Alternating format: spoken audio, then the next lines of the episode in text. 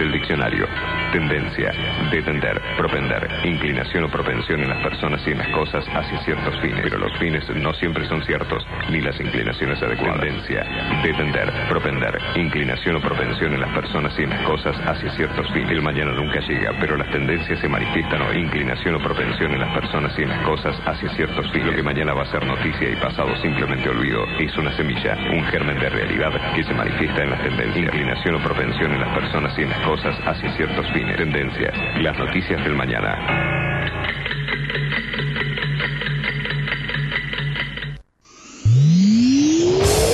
Para los que son manija. Que les gusta tener el auto impecable. Este programa les recomienda Doctor Pulidora. ¿Querés vender tu auto y querés que se vea como nuevo? Doctor Pulidora. Esta gente sabe lo que hace. Doctor Pulidora. Intendente García Silva, 1138. Morón, pulido, abrillantado, tratamientos acrílicos y cerámicos, limpieza de tapizados. En Doctor Pulidora le dan cariño a tu auto, a tu moto, a tu camión. Y a tu persona, Doctor Pulidora. Intendente García Silva, 1138 en Morón. Búscanos en nuestras redes. En Instagram, Doctor Pulidora. este programa y todos los que los escuchan. Ya lo probamos. Probamos también. Doctor Pulidora. Capacitate de forma fácil y gratuita. Accede al Instituto Legislativo de Capacitación Permanente en legislatura.gov.ar. Legislatura porteña. Nos une la ciudad. 28, 34, 58. 73. No importa si tenés 18 o 70 años, vos también podés terminar la secundaria de forma virtual y desde cualquier lugar del país. Con educación hay futuro. Conoce más en buenosaires.gov.ar barra Terminal la Secundaria. Buenos Aires Ciudad. La Universidad Nacional de La Matanza hace más de 30 años que está comprometida con la educación pública y gratuita. Más de 65.000 estudiantes, líder en el ranking de eficiencia educativa de Argentina. 70 carreras de grado, posgrado y pregrado. 18 disciplinas deportivas. 20.000 graduados y graduadas. Un cine teatro auditorio abierto a toda la comunidad con espectáculos para toda la familia. Galardonada con el Premio Conex como institución educativa más destacada de la década. La Universidad Nacional de La Matanza es tu universidad.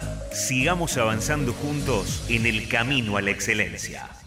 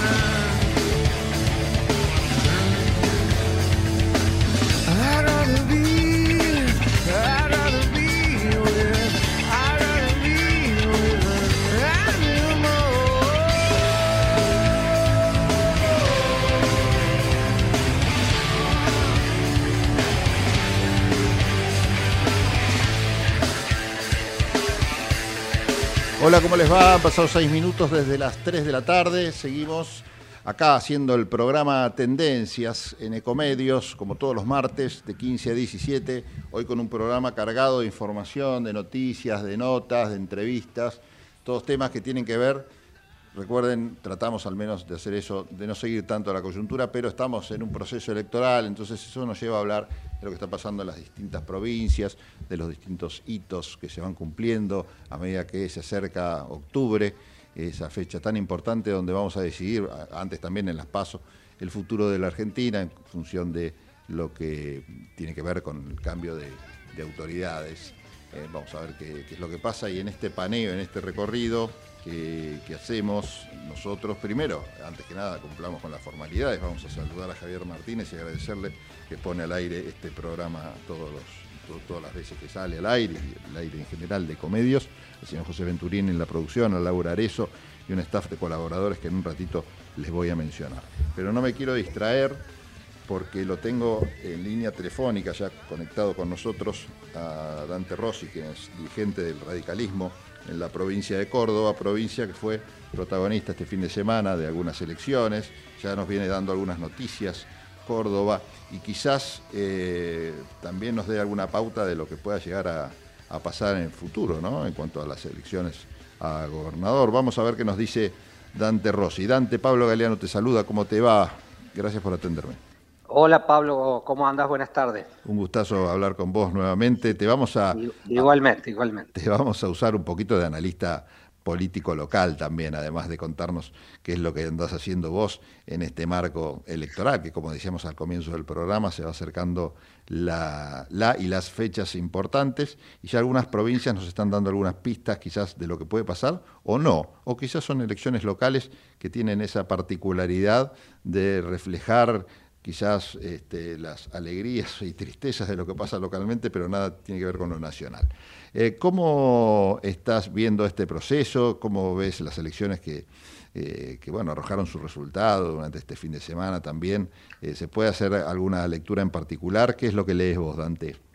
A mí me parece que sí, la verdad que nosotros, bueno, venimos reclamando y diciendo en la campaña que en Córdoba hace 24 años gobierna el mismo signo político, el mismo partido político, disfrazado con el nombre de una coalición o de otra, pero siempre la centralidad pasa por el mismo partido que es el peronismo en Córdoba. Y hasta ahora hemos tenido elecciones importantes, había tres elecciones donde gobernaba el radicalismo y se ganó, Después, hace una semana, se votó en Corral de Busto que gobernaba el peronismo y allí ganó el radicalismo la elección. Y después, bueno, este fin de semana hubo varias elecciones, hubo cerca de 21 pueblos y comunas donde se votó. Y allí el dato saliente fue que todas las administraciones que estaban gobernadas por el radicalismo eh, se ganaron eh, y de las que estaban gobernadas por el peronismo hubo dos que el radicalismo ganó, en las acequias y sobre todo en Coronel Molde, que es una ciudad más grande de Córdoba. Con lo cual el resultado para nosotros fue muy importante y es como que está anticipando eh, un cambio, está anticipando que, que, hay posibilidades de cambiar de signo político en la elección y bueno, eso se va a ir corroborando este domingo se vota en muchísimas localidades, después el 11 de junio también hay elecciones muy anticipadas eh, y de muchos lugares antes del 25 de junio que allí se va a ir testeando, que si bien son elecciones locales, pero también tiene, tiene la, la, magnitud de que muchas veces si, si cambian de signo político y si cambian de partido es porque también hay una posibilidad enorme de que, de que haya un cambio en el gobierno. Contame, vos bien definiste que el gobierno actual de Córdoba es un gobierno peronista, ¿no? Se llame como se llame o use la etiqueta que use. Eh, esto tiene, el cordobés promedio, digamos, el, que vota, ¿tiene conciencia de esto o eh, no afecta todo lo, la gestión, digamos, peronista a nivel nacional, que a veces es castigada en las urnas, no, no afecta a lo que pasa localmente? Lo que pasa es que el, peronismo de Córdoba es un peronismo distinto al nacional. ¿Y eso, lo, ¿y eso lo sabe la gente o, lo percibe? Lo, percibe, lo percibe. ellos se han cuidado mucho de, señalar críticas y aparte Córdoba ha sido muy afectada muchas veces por, gobiernos del kirchnerismo, entonces eso ha generado una reacción del cordobés y, y, el gobierno provincial se ha cuidado defendiendo el campo y defendiendo distintas cuestiones que tienen que ver con, la capacidad productiva de Córdoba. Entonces hay una diferencia. Lo que sí también hay que señalar que, que, nosotros lo que estamos proponiendo es cambiar el orden de prioridades, porque este es un gobierno que ha hecho mucha obra pública, pero a costa de un enorme endeudamiento. Córdoba es la provincia que está más endeudada en moneda extranjera, tiene casi el 98% de su deuda atada en gran parte al dólar, con lo cual cada vez que hay una mini devaluación de esta que se producen todos los días, la deuda crece. Pero aparte, eh, Córdoba tiene muchísimos lugares sin conectividad, tenemos tres puntos más de pobreza que la media nacional, con la capacidad que tiene la provincia eh, en, materia de campo, en materia de, agricultura, en materia de metal mecánica. La verdad que tendría que ser una situación distinta. Eh, los docentes cobran por debajo de la línea de pobreza y hay un reclamo instalado en la provincia. La inseguridad es cada vez más complicada. hay generalmente en la ciudad de Córdoba hay cerca de 15 barrios todos los días que generan marchas espontáneas reclamando seguridad, con lo cual creemos que hay que cambiar ese orden de prioridades y y tal vez un, puente menos pueda hacer que se le pague mejor a los docentes, a los médicos o que se pueda mejorar las jubilaciones que eran el 82% móvil en su momento y que después de dos reformas eh, muy grandes que se hicieron, una en la pandemia, pasaron a, bajar al 67,2. Claro. E, ese endeudamiento que vos mencionás, que me parece que es central para entender lo que pasa en Córdoba también, eh, fue asumido durante varias gestiones, digamos, el gobierno actual hereda, como ha heredado el Nacional, deudas importantes eh, de otros gobiernos de otro color político o son generadas por el mismo eh, color no, genera generadas por el mismo el mismo gobierno. Aquí no tienen a quién echarle las culpas, hace 24 años que gobiernan. Eh, nosotros siempre decimos que no queremos que Córdoba se feudalice, no queremos que Córdoba se parezca a otras administraciones provinciales donde se perpetúan en el poder. Obviamente que con distintos gobernantes, respetando la constitución de la provincia, pero es el mismo signo político. Hay funcionarios que están hace 24 años en la gestión y eso hace que no tengan ni las mismas ganas, ni el mismo entusiasmo, ni las mismas ideas de cambiar cosas. Es más, no hay, hoy hicieron un anuncio, por ejemplo, con bombo y platillos diciendo que la policía iba a usar armas no letales que tiran gas pimienta, cuando hay una inseguridad que realmente mete miedo, sobre todo en la ciudad de Córdoba, pero también en lugares más grandes, y que eso es una medida que yo diría que prácticamente es eh, una gota en el océano de las cosas que hay que hacer para mejorar la, seguridad en la provincia. Claro, que son temas aparte sumamente complejos que no los solucionás ni siquiera con, eh, eh, armándolos con bazuca a los policías. Es un tema claro, Claro, acá, acá falta capacitación. Nosotros tuvimos un caso emblemático, el de Blas Correas, donde la policía le disparó por la espalda a unos chicos que iban en un auto y terminó matando a uno y, el, y salió hace un mes la sentencia donde claramente expresa que hubo responsabilidad institucional. Entonces hay falta de capacitación de la policía y cosas que tienen que ver con muchos años donde no se hicieron las cosas como correspondía y de la noche a la mañana no se puede avanzar en solución. La oposición está organizándose, fruto también de algunas definiciones que hablan de algunas candidaturas. Eh, ¿Cómo está posicionado hoy? Eh, Juntos por el Cambio, puntualmente, que parece ser la oposición más importante. Te pregunto también por el partido de Miley, cómo está, porque se ha visto en distintos resultados electorales que los libertarios, eh, a pesar de que tener eh, una caja de resonancia importante en la ciudad de Buenos Aires y en el conurbano, que es casi innegable, más allá de que uno pueda dudar de las encuestas, no pasa aparentemente lo mismo en el interior del país. Hemos visto elecciones en, provincias quizás más chicas que Córdoba, ¿no? pero donde los libertarios apenas rozaban el 2, 3, 4% frente a, pronósticos que les daban, por supuesto, muchísimo más. ¿Qué es lo que está pasando en Córdoba con los dos grandes opositores, por lo menos a nivel nacional, o por lo menos de eso es lo que se habla?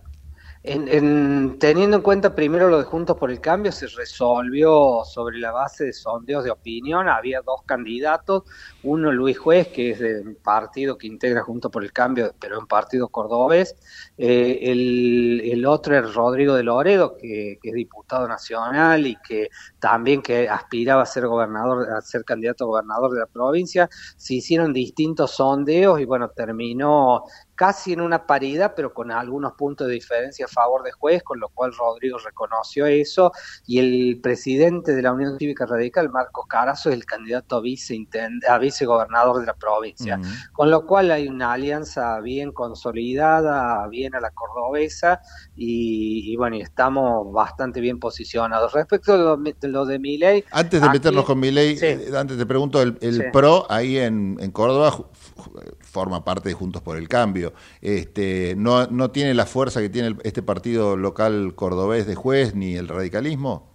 Lleva, el PRO lleva el primer candidato a legislador provincial y aparte ayer se ha resuelto que eh, Zoe Zucaria, que es eh, también diputada nacional del PRO, va a ser la candidata viceintendenta de la ciudad de Córdoba, que se vota un mes después, acompañándolo a Rodrigo de Loredo. ¿Y la, y, la, amistad esta de Macri con Schiaretti y todo ha, perjudicado un poco al PRO local? Perdón que te haga hablar de los socios, ¿no? Pero quería saber cómo está eso. A nosotros nos complica mucho cada vez que hay dirigentes que vienen de Buenos Aires y hablan bien de Schiaretti. Cada vez que eso se, se, lo hicimos entender a Gerardo Morales y nunca más lo hizo.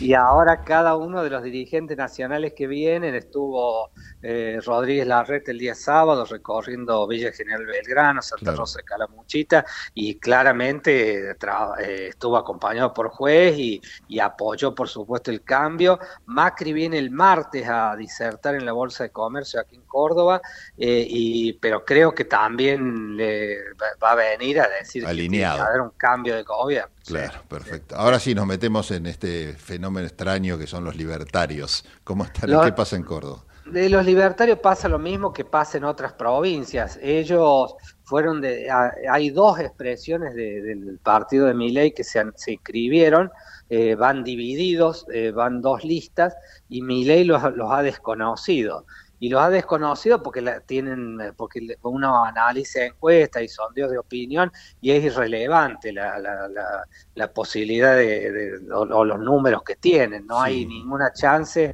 de que hagan una elección medianamente importante con lo cual el, el mismo líder los ha los ha, ha, dicho que no tiene nada que ver con ninguna de las dos listas y me parece que van a sacar un porcentaje muy exiguo de votos. ¿Qué pasa, o por lo menos qué dicen las encuestas? Y acá también abro un paréntesis para aclarar eh, que por lo menos de este lado eh, tiene muy poca este, credibilidad, ¿no? Eh, pero cerrando el paréntesis, ¿qué dicen las encuestas en cuanto a lo, a lo, presidencial? Porque todos dicen eso, ¿no? Que decís vos, que es lo que está pasando, que los referentes de mi ley, sin mi ley en la lista, les va muy mal pero quizás la lista con él presente, o la lista o la candidatura de él, sí prospera. ¿Cómo, qué, es lo que te dicen las encuestas que tenés a mano? Está alto, Milei, está bastante alto, mide bastante. Yo lo que creo es que una vez que entremos ya en el terreno electoral, donde cada uno dice las propuestas y explicita lo que, lo que propone, eh, se va a empezar a caer. Yo no, no creo, desde mi punto de vista, un sal, sería un salto al vacío, ah, eh, sería una tragedia para mm. la Argentina que mi eh, participe incluso hasta de una segunda vuelta electoral.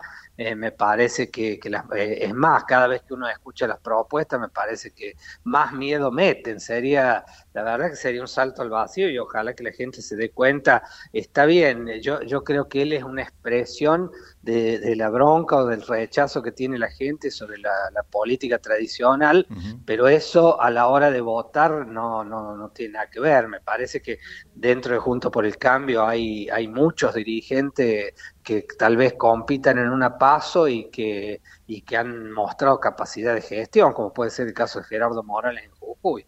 ¿Hasta cuándo tenés mandato vos, eh, Dante, en tu banca? Hasta, tengo un mandato hasta el 10 de diciembre y voy de candidato nuevamente para ver si, renovamos por cuatro años más.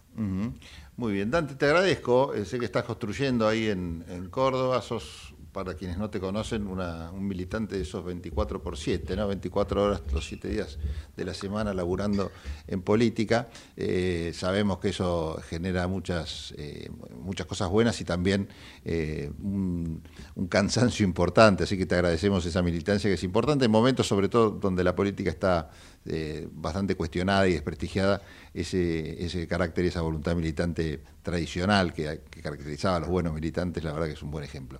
Así que te agradecemos mucho ese laburo y que nos hayas atendido hoy y hecho de, analista y de, local. ¿eh? No, gracias, gracias a vos. Digo que a pesar de, las redes uno trata de mantener el contacto mano a mano, de recorrer la provincia, de escuchar a la gente, porque me parece que la política se tiene que nutrir también de eso, no solo redes, sino también contacto eh, permanente con la gente y eso es lo que trato de hacer y te agradezco mucho la nota. Un abrazo grande, Dante. Un abrazo, buenas tardes. Estuvimos conversando con Dante Rossi, nos fuimos a Córdoba para ver cómo están las cosas. En un ratito, si les parece bien, también vamos a establecer una comunicación con Corrientes. Eh, tenemos previsto conversar con el vicegobernador de Corrientes para que nos cuente también cómo está la situación ahí. Eh, vamos a hacer una especie de, si podemos aprovechar este programa de, de paneo por varias eh, provincias. El vicegobernador es Pedro Brayar Copar y Pocar y nos va a contar un poco cómo está la situación en la provincia. Si les parece bien, tenemos muchos temas para hablar, pero para ordenar un poco la cosa y la casa, un poquito de música, Javi, para de paso danzar, ¿por qué no?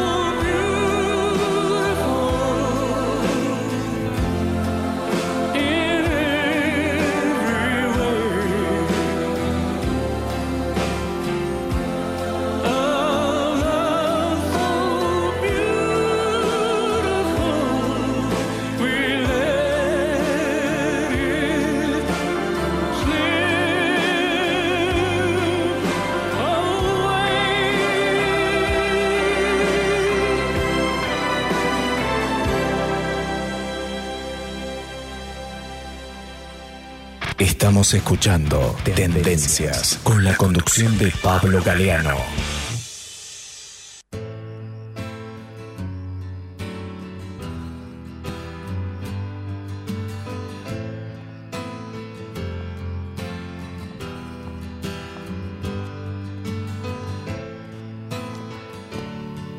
Bueno, seguimos en tendencias con este. Primero un Roy Orbison nos pasó Javi, increíble. Y ahora estábamos escuchando un poquito que los arruchamos a, este, Radiohead, ¿no? sí. Este, no sé si es Karma Police, algún temita de esos. Bueno, Recién entrevistamos a Dante Rossi de la Unión Cívica Radical, legislador de Córdoba, y ahora, si Dios quiere y la tecnología nos ayuda, tenemos ya en comunicación telefónica, o telefónica, no, o vía Zoom, ¿no? El vicegobernador de Corrientes, Pedro Brayar Pocar. Estás ahí, Pedro. Pablo Galeano te saluda, gracias por atenderme. ¿Cómo te va?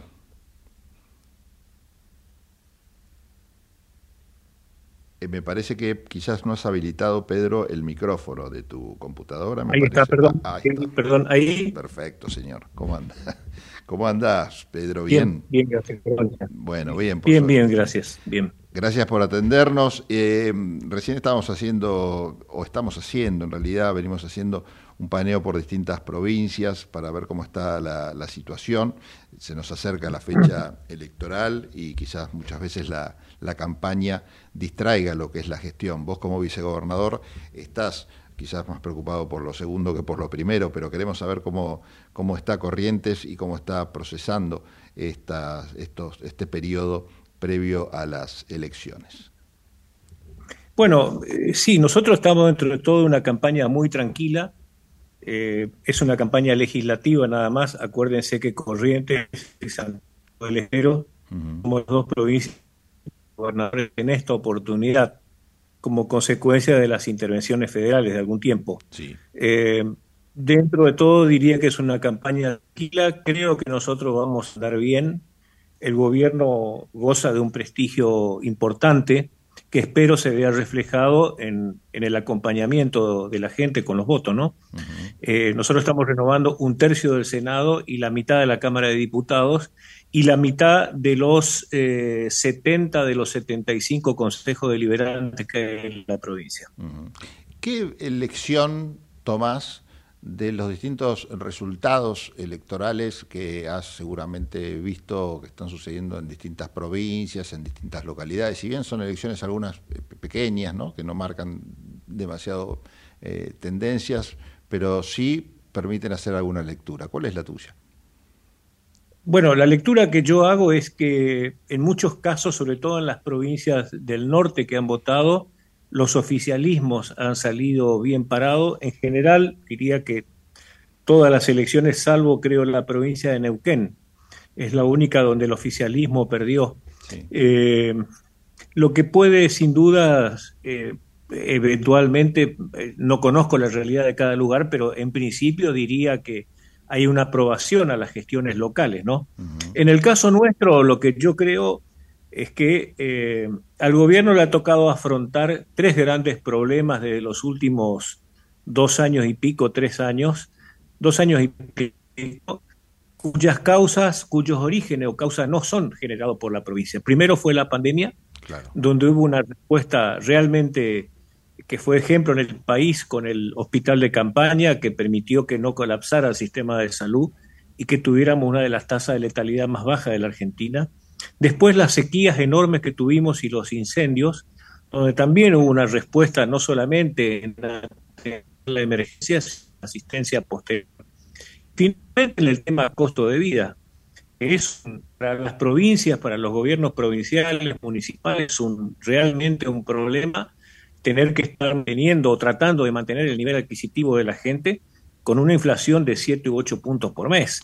Esto es realmente grave y en las provincias, sobre todo en las del norte, eh, el, el, el, el, volumen de dinero que impacta en el salario público, provincial o municipal es muy grande y tiene mucho que ver, es un condicionante importante en el funcionamiento de la economía local, ¿no? Sí, sí, sí. Entonces, ¿Cómo, perdón? No, que lo que te decía también en función de esto que decís es que hay algunas provincias que están viviendo también una realidad particular que tienen que ver con, en realidad, una desgracia, ¿no? Que es el menosprecio del valor de nuestra moneda, que hace que al cambio quienes están cerca de otros países se vean situaciones en los comercios que no se dan a nivel nacional, ¿no? Yo estaba leyendo algunas estadísticas que, explicaban cómo eh, sectores comerciales que tienen que ver con, no sé, venta de, de productos de supermercados supermercados o, de ese tipo, eh, realmente tienen un crecimiento muy distinto a lo que pasa en el resto del país, fruto de esto, ¿no? De que cruzan la frontera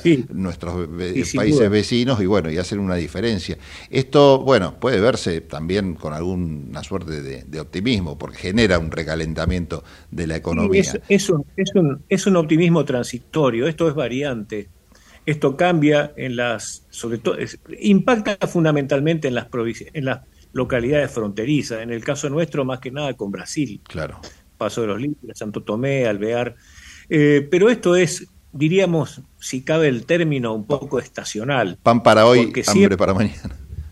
Exacto, es, y momentáneamente sí, convengamos en que es un alivio para algunos sectores del comercio. Es, eh, de todos modos, el gran desafío es tratar de aguantar y mantener el nivel de adquisitivo de la gente con un costo de vida que aumenta y que impacta fundamentalmente en los temas de consumo diario. Claro. En el mes de marzo, por ejemplo, los productos escolares aumentaron un 27% en un mes. Y a mí lo que me preocupa de sobremanera es que, no sé si se recuerda, pero el presupuesto de 2022 fue hecho con una previsión inflacionaria del 32% y estuvimos arañando el 100% y el presupuesto de 2023 fue hecho con una previsión inflacionaria del 60%, o sea, el doble. Eh, no sé a dónde vamos a llegar, porque las, las, previsiones evidentemente no se están cumpliendo. Entonces es una tarea muy dura. La ventaja que tiene nuestro gobierno provincial es que no tiene un solo centavo de deuda, lo que es muy importante para la finanza porque tiene asegurado sus ingresos las provincias tienen problemas cuando se les embarga la coparticipación, por ejemplo.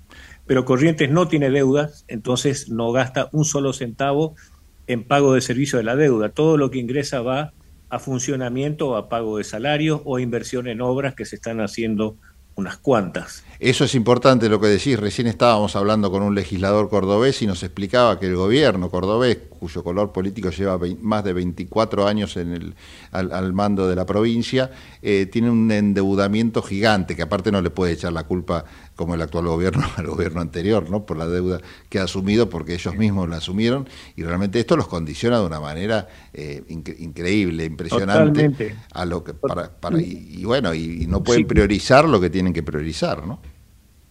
Claro, yo no sé cuál es el porcentaje de ingreso de la provincia de Córdoba, pero en provincias como la nuestra, más alrededor del 80% de los ingresos son los recursos coparticipables. Y normalmente cuando una provincias en deuda lo hacen garantía de coparticipación. Claro, Entonces, cuando la copa es embarcada, ahí se entra en serios problemas, como ha pasado muchas veces. Nosotros no tenemos deuda, se ha ido desendeudando la provincia todos los años. En estos, estos últimos 20 años ha gobernado la alianza que formamos parte nosotros, que es encabezada por un hombre del radicalismo, y nosotros somos partidos provinciales que acompañamos este, en distintas posiciones, diferentes funciones y candidaturas tanto en la legislatura como en el Poder Ejecutivo, eh, pero la gestión ha logrado ir desendeudando paulatinamente a la provincia y, como digo, al punto de que hoy no hay ningún riesgo de que nuestra coparticipación o algún otro ingreso genuino que tengamos sea objeto de un embargo. Y eso es una, eso una enorme tranquilidad, sobre todo en momentos difíciles, donde el gobierno local tiene que tener una reserva ante la eventualidad de lo que pueda pasar. Es decir, acá hay que prever lamentablemente que pueden ocurrir algún tipo de cosas que se vayan de causa y hay que estar preparado porque la emergencia hay que atenderla. Como la tuvimos en la pandemia, como la atendimos en la época de los incendios, y bueno, y ahora, como te digo, con ese tema de la inflación. ¿no? Eh, Pedro, vos hablas de ingresos genuinos y es ese porcentaje que es mínimo en comparación con el porcentaje que representa la coparticipación en cuanto a ingresos de la provincia. ¿Qué se podría hacer para que sea un poquito más equilibrado, es decir, que la provincia eh, pueda sostenerse en función de los recursos que genera? ¿Cuáles son las deudas pendientes en esta materia de corriente? Claro, pero recordemos una cosa, los impuestos, lo que, lo que, lo que viene en materia de coparticipación son los impuestos que pagan, que pagamos todos los argentinos. Porque es coparticipable IVA, es coparticipable ganancia, es coparticipable el 50% del impuesto al cheque. No es un regalo, digamos. Entre otros. No es un regalo, es una forma, es un sistema, recaude nación y, y nación coparticipa de acuerdo, de acuerdo a un índice por provincia que está establecido del año 1988, que, que, se supone que es un régimen provisorio, pero que hasta ahora es un provisorio medio definitivo. ¿no? La provincia, normalmente siempre los, los economistas eh, que han manejado la economía nacional han aconsejado que la provincia este, tenga alícuotas muy bajas en los impuestos que recauda, que son inmobiliario urbano, eh, rural, perdón, inmobiliario rural, eh, impuesto de sellos y ganancias, eh, perdón, ingresos brutos, que incluso algunos todavía se oponen a que las provincias cobremos ingresos brutos, pero bueno, eh, sí digo que Corrientes tiene una de las alícuotas en, en los impuestos locales muy baja pero normalmente el grueso de la, del dinero que se recauda va a estos grandes impuestos nacionales. Está bien. Igual mi pregunta iba orientada a eh, los debes de la provincia en cuanto a producción, a, no sé, gestión en materia de desarrollo. Eh, ¿Vos dónde pondrías eh, el énfasis si tuvieras la, la capacidad de decidir hoy qué botón apretar, cuál apretarías? No, mira, la provincia está viviendo una verdadera transformación de su matriz productiva, nosotros nos estamos convirtiendo en buenos en cinco o seis cosas. Por ejemplo, Corrientes es una provincia ganadera de las más antiguas del país. Creo que la, estancia más antigua que es jesuita está ubicada acá en la provincia de Corrientes, departamento de Concepción de 1680 y pico, la estancia Rincón de Luna. Siempre fuimos ganaderos. Ahora, ahora tenemos la mejor genética del mundo en Braford y en eh, en Brangus, que son razas mixtas de ganado, y tenemos la mejor genética del mundo. Y vienen acá expositores y compradores de distintos países de Australia, de Estados Unidos, de Europa. Eh, nos estamos convirtiendo, eh, tenemos la mayor superficie de forestación implantada. Ahí se ha cortado la transmisión, qué lástima, estaba interesante. Del país con más de 500.000 hectáreas por esta industria. Y así sucesivamente. Y el turismo, que es una actividad relativamente nueva en cuanto al volumen, es el turismo de naturaleza.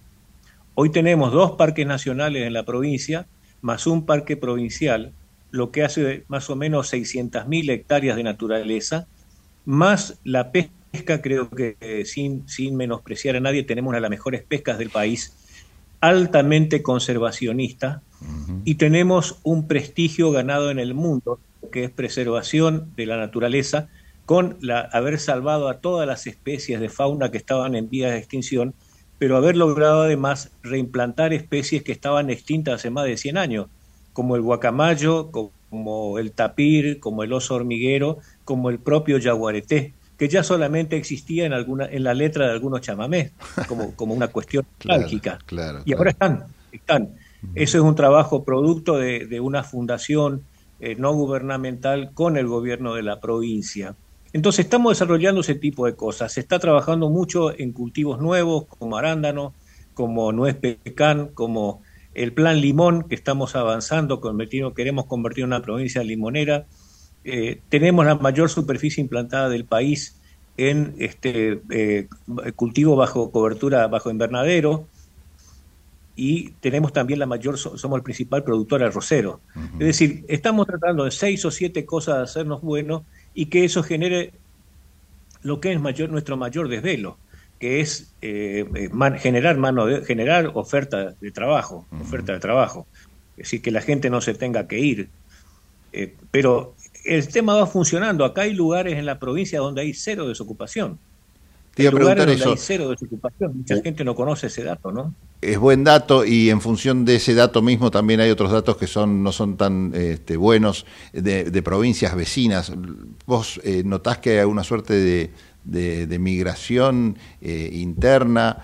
¿Qué pasa con los vecinos que no viven situaciones, es más, viven situaciones totalmente opuestas en materia, por ejemplo, de, empleo, ¿no? Provincias muy, muy pobres que, que están rodeando este, las fronteras de, Corrientes. ¿Qué pasa con eso? ¿Se nota algún movimiento? La verdad es que es, es variado. Misiones es una provincia que tiene una estructura productiva muy buena, el Chaco la está desarrollando. Esto se va yendo de a poco. El norte argentino eh, tiene muchas, mucho, por eso se ha formado este foro del norte grande que tiene tres, tres organismos donde ahí tratamos de dejar de lado las diferencias políticas porque decimos que podemos tener ideologías distintas, pero tenemos problemas comunes, ¿no? Y estamos trabajando en el tema de la circulación bioceánica, estamos, es decir, estamos haciendo un esfuerzo, los problemas que tenemos son muy, parecidos en muchos sentidos, pero creo que el desafío es tratar de, trabajar en términos de región, y eso le sirve a toda la Argentina, no es que nos sirve solamente al norte. Sí hay algunas provincias que, que pueden estar un poco más, más rezagadas en algunas cosas, pero bueno, cada uno hace el mejor esfuerzo que puede, ¿no? Por lo menos nosotros lo hacemos. Más allá del tema de la coparticipación, que es un tema que corresponde por ley, este, vos bien sabés y lo has experimentado, calculo también en, la gestión y en los distintos puestos que has ocupado. Recordemos que fuiste legislador nacional hasta antes de, ocupar la vicegobernación de Corrientes. Eh, ¿Cómo es la relación con el gobierno nacional que al ser de un distinto color político, quizás uno puede sospechar o, entender. ahí es donde entra un problema. porque hay cosas, como bien lo señalas, que son por ley. Es decir, la, coparticipación es un índice que se aplica estrictamente. Eh, los cupos eh, eh, oficiales, diríamos así, de vivienda también. Pero están los fondos discrecionales, que es la, la ayuda directa que brinda el gobierno nacional. Y en eso verdaderamente creo que nuestra provincia está rezagada. Lo estuvo rezagada, por ejemplo, en la época de la pandemia, cuando se suplantó la baja de la recaudación impositiva a consecuencia del aislamiento con emisión monetaria y se premió a provincias que tenían sus deberes bastante mal hechos y a la nuestra que tenía los deberes muy bien hechos, sin embargo, recibimos un trato. Esto lo vivimos reclamando y ahora el gobierno, por decisión del gobernador, ha demandado ante la Corte a la Nación por el tema, una cosa que muy pocas provincias, muy poco se sabe, Corrientes es una de las mayores productoras de energía eléctrica, porque tenemos la mayor represa hidroeléctrica del país en nuestro territorio, que es la represa de Yacyretá. Y nosotros recibimos solamente este, em, eh, un poco de regalías porque todo lo que se produce ahí va al sistema integrado y va al, sistema central. Lo mismo eh, recibimos alguna regalía por Santo Grande que si bien están entre ríos, nosotros aportamos pendiente, digamos. Eh, ahora se ha demandado entre la Corte de la Nación porque consideramos que hay una deuda más que millonaria en dólares eh, de la Nación a la provincia por la liquidación de las regalías. Eh, así que bueno, este, ahí es donde nosotros sostenemos firmemente que hay una, una clara discriminación a nuestra provincia por no este, estar encolumnados en el oficialismo. Eh, por eso se ha hecho esta demanda ante la Corte, pero también es un reclamo que se vive haciendo permanentemente. Eh, ¿Esto la población correntina lo conoce y cómo crees que impacta a la hora de, de manifestar, en todo caso, el momento de más poder que tiene la ciudadanía en el voto? ¿Castigaría al gobierno nacional en una elección nacional esta suerte de discriminación que vos definís? Hay que verlo, hay que ver. Eh, en algún momento ha sido así. Acá han ocurrido algunos hechos, si se quiere, hasta casi anecdóticos, como en algún momento fueron retirados los, los granaderos que estaban en Acá hay un destacamento de granaderos en, en Yapeyú, que es el solar natal del Libertador General San Martín. Hay un destacamento permanente de más o menos 80 hombres, creo que son. Este, y en su momento, para que un, un ex vicepresidente que estaba eh, enemistado con la presidenta de la Nación, este, que fue a Yapeyú a, alguna de las fechas, acá hay dos fechas clave, que son el 25 de febrero, aniversario del nacimiento, y el 17 de agosto, aniversario del fallecimiento de General San Martín, y como fue el vicepresidente, entonces le retiraron a los granaderos para que no este, acompañaran, no hicieran escolta, ¿no? Y eso, esas cosas molestan demasiado acá. El correntino es muy celoso, no, no, digo que somos ni mejores ni peores que nadie, pero sí somos, somos una provincia histórica con, con haber aportado grandes cuotas de sacrificio a la nación y entonces somos bastante, bastante celosos de nuestra idiosincrasia y de nuestra, nuestra modalidad, ¿no? con aciertos y errores. Entonces, este tipo de cosas, cuando se ve que hay una discriminación, la gente, eso le enoja mucho a la gente. Y eso también creo que forma parte de por qué la ciudadanía nos viene respaldando eh, de manera incuestionable a nuestro espacio político, que reitero, hay, de, hay inclusive gente que, que, ha militado y sigue teniendo una ideología eh, este, del peronismo, hay sectores del peronismo importantes dentro de nuestro espacio político, otros que venimos de partidos provinciales y por supuesto la, la columna vertebral es el radicalismo. ¿no? Vos seguís perteneciendo a esos partidos provinciales. ¿Cómo está el armado de ese, de ese subgrupo eh, que hoy está al frente del gobierno? Y bueno, nosotros dentro de, la, de esta alianza, los partidos provinciales, que somos varios, ocupamos los segundo, tercero, cuarto y quinto lugar. ¿eh? Es decir, entonces eh, está en alguna medida distribuido el poder. Por ejemplo, yo soy vicegobernador, un hombre nuestro está en el gabinete como ministro, hay subsecretarios, tenemos legisladores. El otro partido eh, numéricamente más importante es ELI, que es Encuentro Liberal, ellos tienen la presidencia de la Cámara de Diputados, tienen legisladores, tienen ministro y así. Es una, es una alianza que es una alianza electoral, pero es una alianza de gestión. y, y, si no fuera exitoso, no tendríamos seguramente el acompañamiento importante que estamos teniendo de la, de la ciudadanía todos estos años, porque eh, yo digo en algún momento, en el 2013, por ejemplo, eh, cuando el gobierno había apostado fuertemente por un candidato a gobernador oficialismo de ese entonces, sí.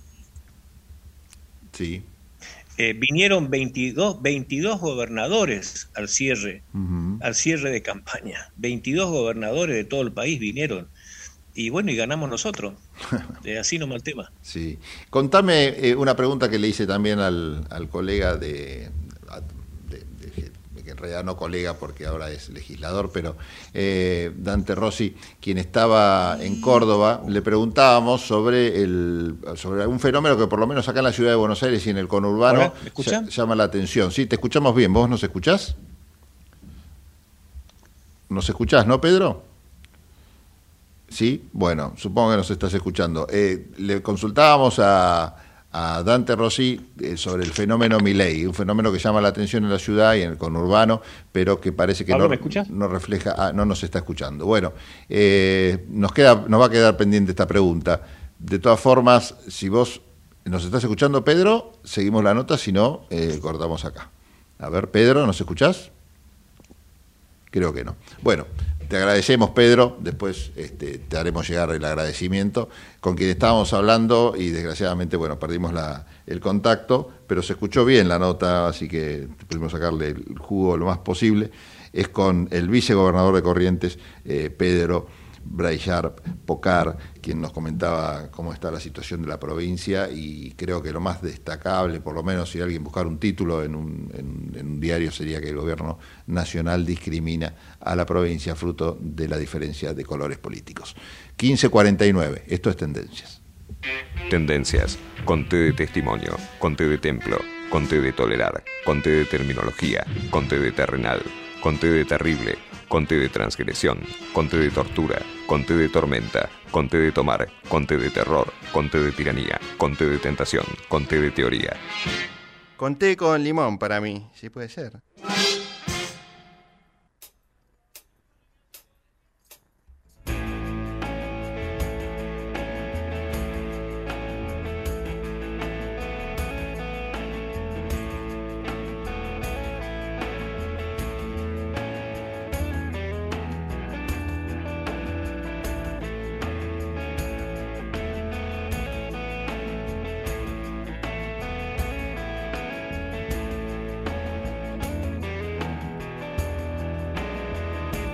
Bueno, seguimos en tendencias y nuestro gran Jorge Cuello, quien organizó hace poco en la Facultad de Derecho de la Universidad de Buenos Aires un encuentro que tuvo como protagonista nada menos que al expresidente de Uruguay, Pepe Mujica, se trasladó a Uruguay. Jorge se trasladó a Uruguay eh, gracias a la producción de tendencias que mandamos a gente hacia a todas partes del mundo y en este caso estuvo cubriendo en su carácter no solo de dirigente político, sino de, periodista y amigo de este programa, el, un coloquio en Montevideo que se hizo sobre la integración sudamericana.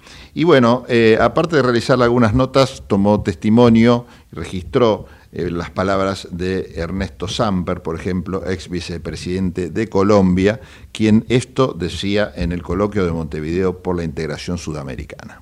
Desde hace unos pocos meses, UNASUR se viene reactivando eh, ya, está, ya se ha concretado el ingreso de, de, Brasil, que es una magnífica noticia. De la misma manera está prácticamente definido el reingreso de Argentina, que se suman a los países que ya estaban. Si vamos a reactivar a UNASUR, tenemos que vincular países como Uruguay, como Paraguay y como Ecuador. Si algún pecado no podemos nosotros volver a cometer fue el que cometió la derecha cuando ideologizó las relaciones internacionales.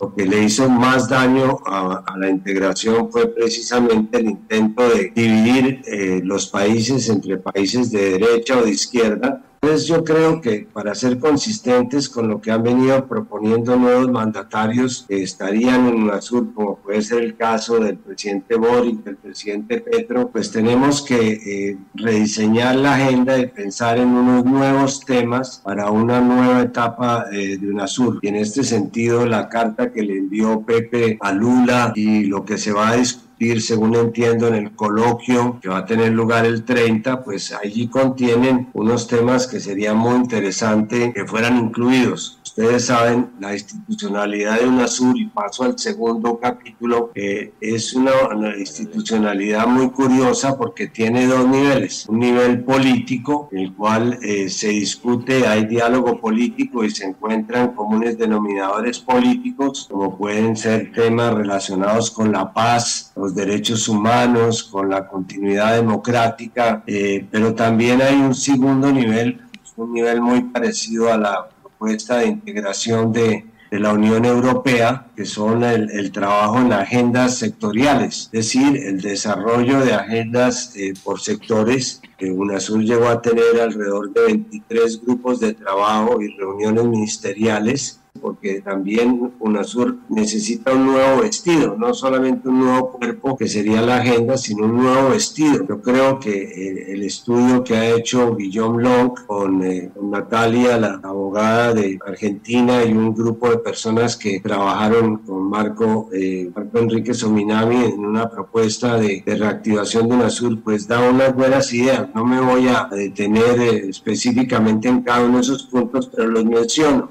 la nueva el nuevo estatuto de UNASUR o la nueva constitución tendría que darle empoderar al secretario general. El secretario general no puede ser una decorativa, tiene que ser un secretario general con poder, con poder de representación y poder de decisión. Hay que meterle pueblo, hay que meterle gente a UNASUR, hay que invitar a los campesinos, a los trabajadores, a los empresarios, a los académicos y crearles espacios para que puedan aportar y para que le den permanencia y coherencia a lo que se acuerde en UNASUR. La institucionalidad debe incluir, es indispensable que incluya una nueva arquitectura financiera. Las, las cifras que se dieron en Caracas, nosotros tenemos alrededor de 400 mil millones de dólares de nuestras reservas internacionales en bancos de Estados Unidos. Entonces nosotros andamos todo el día hablando de soberanía monetaria, de soberanía económica y resulta que tenemos dolarizados el 60% de nuestras reservas internacionales que son como nuestra prevención, nuestro ahorro para situaciones de dificultad. Yo creo que la idea de pensar en una moneda eh, latinoamericana que podría ser el sur, eh, que se comience a trabajar con una moneda virtual en la LADI a través de, la, de los acuerdos de, libre comercio, los acuerdos de recíprocos de libre comercio, e, es indispensable.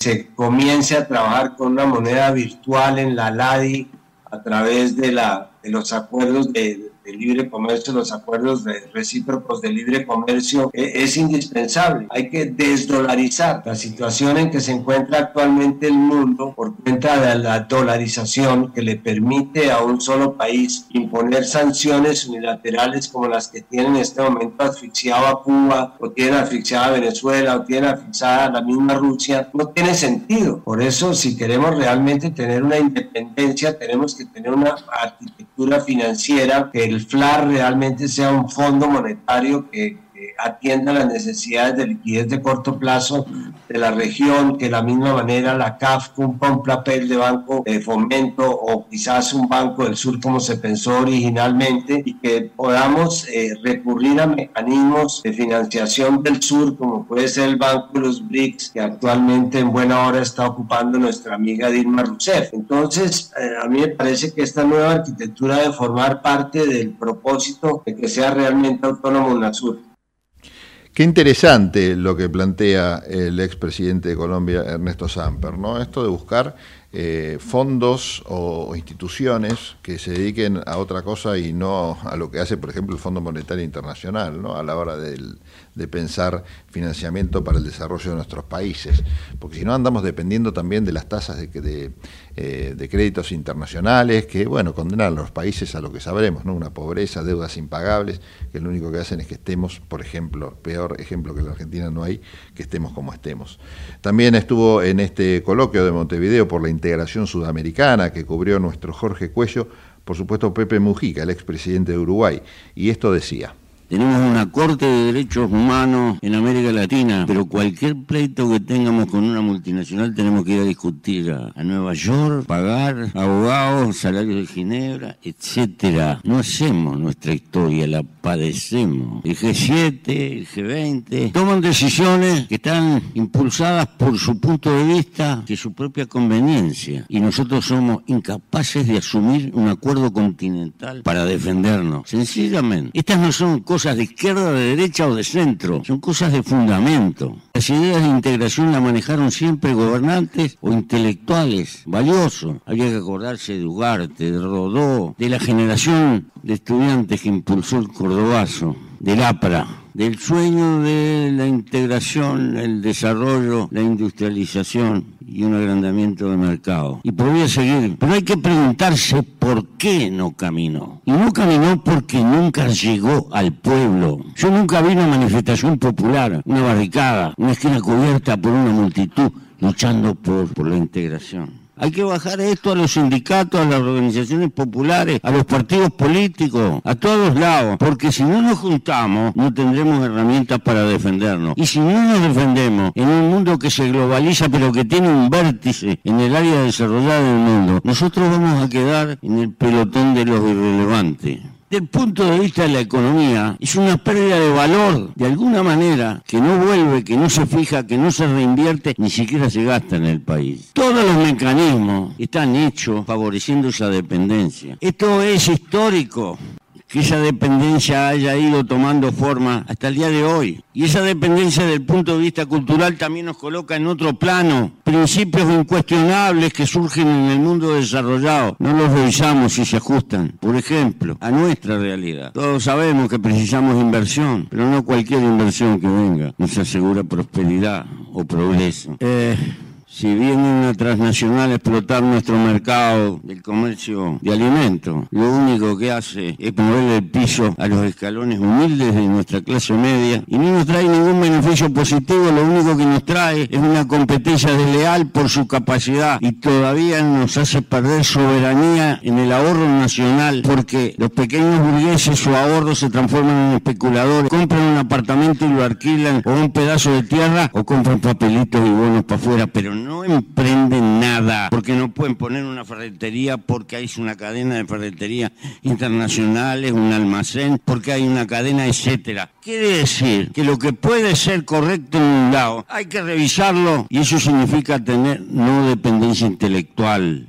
Primero la realidad que a veces la realidad nos marca una línea, pero hay que transformarlo en decisiones políticas que ayuden, que impulsen. Eh, porque la integración significa una construcción ladrillo a ladrillo, ladrillo a ladrillo. Políticas concretas que bajen a tierra. Por supuesto, pueblos sienten. Hay que crear una mística de comunidad. Esto es un trabajo que no es de hoy para mañana, es para una generación. Hay que pensar en 20, 25 años, porque hay que recrear una cultura. Eh, necesitamos un nombre que nos identifique. Nos pusieron latinoamericano y dejamos, con ese nombre dejamos a los pueblos indígenas afuera y dejamos a los negros que se le arrancaron a África Necesitamos un nombre nuestro, integrador. Necesitamos una fecha. Para mí debe ser el Día de la Amazonia. Pero puede ser otra, no importa. Una fecha donde todas las escuelas de nuestro continente, en portugués, en castellano o en cualquier lengua indígena, hablen de la comunidad latinoamericana ese día. ¿Por qué? Un pedazo de tierra de la magnitud que va del río Bravo a la Tierra del Fuego, donde si, si hablamos despacio nos entendemos. No existe ningún lugar de la Tierra Tendremos muchos inconvenientes, pero alguna ventaja. Pero hay problemas muy fuertes en el futuro inmediato. Ahora van a venir por los minerales, para desesperados por el cambio energético. Y ahí están los salarios de Bolivia, de, de la Argentina, de Perú, de Chile. Si esos países no logran un acuerdo para poner ciertas condiciones, van a perder una oportunidad y otra vuelta va a quedar un agujero y se fue el mineral. Pero hay un trabajo también intelectual, que es bajar a la gente común y corriente, que por no tener este espíritu de juntarnos para defendernos, esto repercute en el salario, en lo que gana el trabajador, en la capacidad de capitalizarse. Hay un constante drenaje de riqueza que no se ve, pero se pierde. Bueno, eh, estábamos escuchando a Pepe Mujica, ex vicepresidente de Uruguay, en este registro que tomó Jorge Cuello interesantísimo que vamos a seguir después de la tanda, por supuesto, eh, acá en Tendencias, con más, eh, con más de este encuentro, este coloquio en Montevideo que se hizo sobre la integración sudamericana. Bueno, en, después de la tanda, como les decíamos, vamos a escuchar una charla que tuvo el mismo Cuello con, con Tarso Genro, quien es ex gobernador del estado de Río Grande, en Brasil, y también una nota que hizo con Mónica Javier, eh, quien, es, quien fue senadora y directiva eh, del Frente Amplio del Uruguay. Nosotros en un rato seguimos con más tendencias. Desde Buenos Aires, transmite LRI 224, AM 1220, Ecomedios tengo algo excelente para recomendarte. MGN Salud es la empresa de medicina privada que te da más servicios, más beneficios y la mejor atención. Envíanos un WhatsApp al 11 40 46 27 27 y asociate a MGN Salud. Asesórate ahora y aprovecha tus aportes. Envíanos un WhatsApp al 11 40 46 27 27 y conoce los beneficios de estar bien protegido. MGN Salud siempre cerca. Superintendencia de Servicios de Salud www.sssalud.gov.ar 0800-222-72583 RENEM número 117924.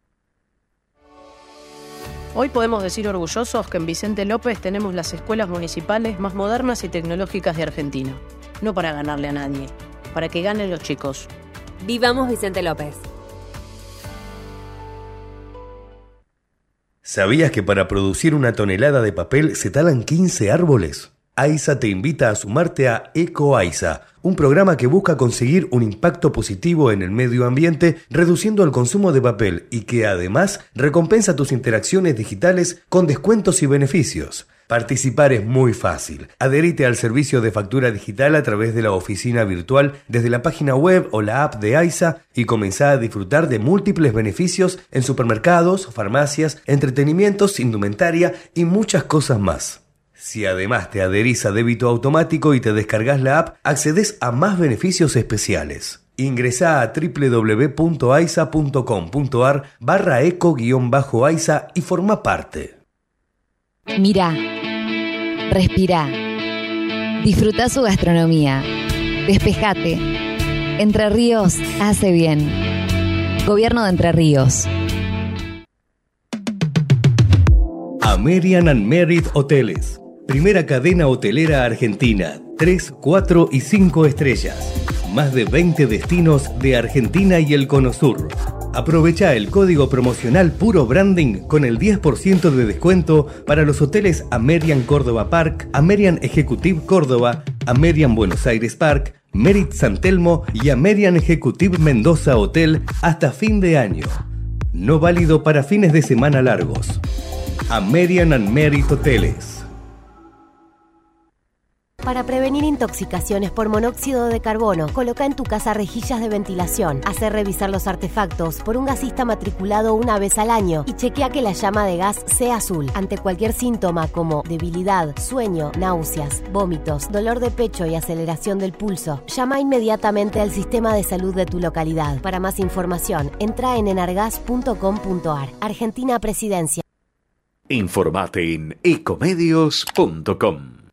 Seguinos en Twitter, arroba ecomedios 1220. Estamos escuchando Tendencias con la conducción de Pablo Galeano. 28. 34. 58. 73. No importa si tenés 18 o 70 años, vos también podés terminar la secundaria de forma virtual y desde cualquier lugar del país. Con educación hay futuro. Conoce más en buenosaires.gov.ar barra Terminal la Secundaria. Buenos Aires Ciudad. Para los que son manija. Que les gusta tener el auto impecable. Este programa les recomienda Doctor Pulidora. ¿Querés vender tu auto y querés que se vea como nuevo? Doctor Pulidora. Esta gente sabe lo que hace. Doctor Pulidora. Intendente García Silva, 1138. Morón, pulido, abrillantado, tratamientos acrílicos y cerámicos, limpieza de tapizados. En Doctor Pulidora le dan cariño a tu auto, a tu moto, a tu camión. Y a tu persona, Doctor Pulidora. Intendente García Silva, 1138 en Morón. Búscanos en nuestras redes. En Instagram, Doctor Pulidora. este programa y todos los que los escuchan. Ya lo probamos. Probamos también.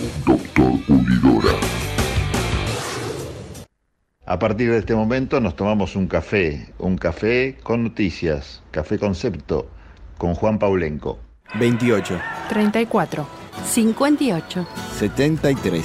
No importa si tenés 18 o 70 años, vos también podés terminar la secundaria de forma virtual y desde cualquier lugar del país. Con educación hay futuro. Conoce más en buenosaires.gov.ar barra Terminal la Secundaria. Buenos Aires Ciudad. Hola amigos, muy buenas tardes para todos. Les saluda Juan Andrés Paulengo con estas noticias eh, que hemos preparado, que hemos seleccionado, no solo de la ciudad, sino también de la provincia de Buenos Aires. Banco Ciudad realizará una subasta aniversario. Estamos hablando de esta importante entidad bancaria, el Banco Ciudad, presentó su tradicional subasta aniversario en el marco de la conmemoración de la creación de esta entidad 23 de mayo y cumple 145 años. Como todos los años, esta subasta especial que organiza el Banco Ciudad se caracteriza por reunir una serie de obras de arte de gran calidad y de autores consagrados como Benito Quinquela Martín, Vicente Forte, Carlos Alonso, Enio Iomi, Osvaldo Imperiale y Mario Moliari, entre otros. Tomen nota, el remate será el miércoles 31 de mayo desde las 12 horas, 17 las obras que salen a subasta con bases que van entre los 70 mil hasta los 2 millones 200 mil pesos. Para más información ingresen en la página web del Banco Ciudad. El municipio de Almirante Verón lanza nuevos cursos y talleres del Instituto de las Culturas. En esta oportunidad se editarán los talleres de percusión los días miércoles desde las 17.30 horas, salsa los sábados desde las 12 horas, circo los sábados a partir de las 14 horas y muralismo los sábados a partir de las 10 horas. Invitamos a los vecinos a participar de estos cursos y talleres gratuitos que se desarrollan en la sede Ministro Rivadavia. Esta es una de las localidades más alejadas del municipio de Almirante Brón. Según su intendente Mariano Cascallares, el objetivo es seguir descentralizando las propuestas artísticas y acercarla a todos los rincones del municipio. El jefe de gobierno visitó un centro de jubilados en Liniers y se reunió con vecinos de Mataderos. Estamos hablando del jefe de gobierno porteño Horacio Rodríguez Larreta, visitó el centro jubilados de Sojando Margaritas en el barrio de Liniers, donde estuvo acompañado por los ministros de Salud Fernán Quirós y el ministro de Gobierno Jorge Macri. Luego participó en el barrio de Mataderos en una charla con vecino Horacio Rodríguez Larreta y los ministros Quirós y Macri escucharon eh, justamente temas que tienen que ver con, por ejemplo, atención de la salud, la situación de la educación, los problemas de inseguridad, las dificultades para alquilar y acceder a una vivienda. Esta fue la síntesis de la charla con los vecinos en Liniers y Mataderos. Nuevo ramal a Edo Caseros. El servicio comenzaría en septiembre, anticipan desde la línea San Martín, justamente a través de esta línea de trenes que estará a cargo del ramal que unirá las estaciones de Aedo, Partido de Morón y Caseros 3 de febrero. Destacaron que empezarán con los servicios a partir del mes de septiembre. El recorrido contará con tres estaciones. Las estaciones serían en Marconi, la primera, la otra sería Colegio Emaús, que se va a llamar Héroes de Malvinas, y la tercera estará sobre Avenida Gaona. Bueno amigos, esto ha sido todo por hoy. Les envío un gran saludo y nos reencontramos el próximo martes. 28, 34, 58. 73. No importa si tenés 18 o 70 años, vos también podés terminar la secundaria de forma virtual y desde cualquier lugar del país. Con educación hay futuro. Conoce más en buenosaires.gov.ar barra Terminal la Secundaria. Buenos Aires Ciudad. Esto fue un momento de noticias con Juan Paulenco, Café Concepto. Tendencias. Conté de tautología. Conté de teatro. Conté de totalitario. Conté de travesti. Conté de tormento. Conté de tinta. Conté de tristeza. Conté de triunfo. Conté de traidor. Conté de trastorno. Conté de título. Conté de tirano. Conté de trompada. Conté de turbulencia. Conté de tupi. ¿Tupi? ¿Pero qué es tupi? Dícese de un individuo de una nación de indios que dominaba en la Guayana francesa y brasileña. Ah.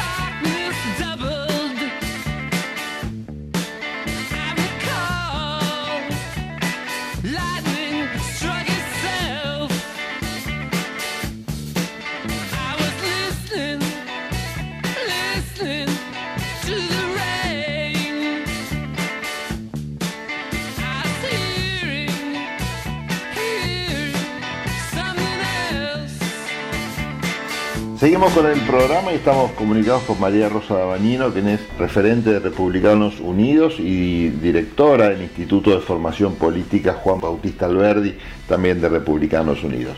Hola María Rosa, Pablo Galeano te saluda, ¿qué tal? ¿Cómo te va?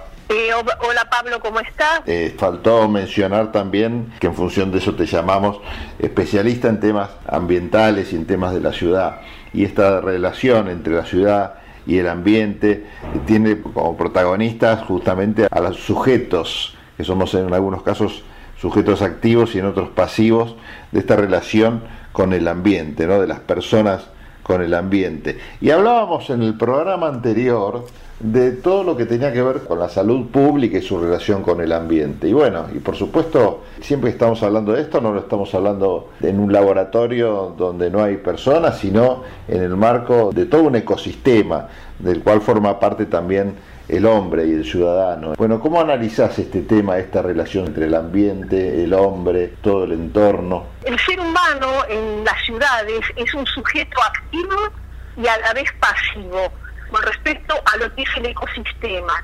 Nosotros tenemos que tener una interacción con el medio ambiente, una interacción con el reino vegetal y con el reino animal.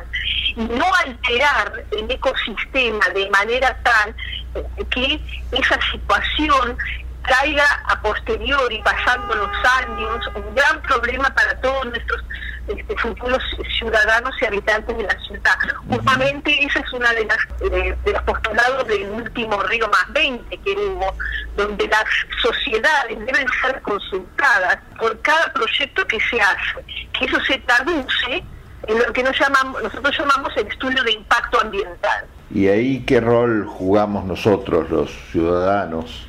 Primero todos este, merecemos una vida digna, una, una vida de, real este, oportunidades pero no, nunca nos debemos olvidar que no debemos alterar el ecosistema. Eh, cada emprendimiento que se hace, sobre todo los emprendimientos edilicios, emprendimientos este, que son, digamos, de construcción permanente, deben este, eh, tener lo que se llama un estudio de impacto ambiental. Eh, por así decirlo, por ejemplo, nosotros no podemos construir una torre de 40 pisos si no está rodeada de una cantidad de espacio verde una cantidad de eh, circulación necesaria para que eso no altere, digamos, este, los vientos, para que no altere la circulación. Ese es uno de los ejemplos que te puedo dar con respecto a lo, que es la ciudad de Buenos Aires. Y el tema que siempre yo insisto, ¿no? Es en el tema de la educación del ciudadano o del individuo para que se convierta y se comporte realmente como un ciudadano que esté preocupado por estos temas. Ahí siempre parece ser, no importa el distrito del que se hable, una suerte de materia pendiente, fruto también de otras preocupaciones, ¿no? Claramente la situación de la Argentina parece de tal magnitud, otras cuestiones como la seguridad, el tema económico, que a veces se deja de lado el tema del ambiente y se pierde la noción de lo importante que es esto, ¿no? en realidad nosotros lo que tenemos que hacer es evaluar exactamente la necesidad, la oportunidad la transformación que se puede generar en el, medio ambiente que ahora se denomina ambiente, de cada proyecto que nosotros hacemos, de cada emprendimiento que se hace, sobre todo cuando tiene características de permanente o semipermanente, ¿no es cierto? ¿Cómo afecta el ecosistema? Por ejemplo, te doy un ejemplo, hay gente que habla de sacar el empedrado, hay gente que habla de de asfaltar todas las calles. Bueno, sí, perfecto. El asfalto es muy importante para la circulación, ¿no es cierto? Le da agilidad, le da todo. Pero cuando uno asfalta una ciudad, este, los caminos de una ciudad, los, las avenidas, las arterias, tiene que tener en cuenta muy en especial todo el drenaje y el alcantarillado cosa que no se ha hecho adecuadamente en todos los barrios. Por eso también eso concluye a que no haya un buen drenaje y, eso existen las inundaciones como ha sucedido estos días que ha llovido muchísimo, ¿no es cierto? Que salía agua por las alcantarillas. Sí, temas realmente que merecen que estemos sumamente atentos, ¿no? Y que hagamos un seguimiento de lo que está pasando.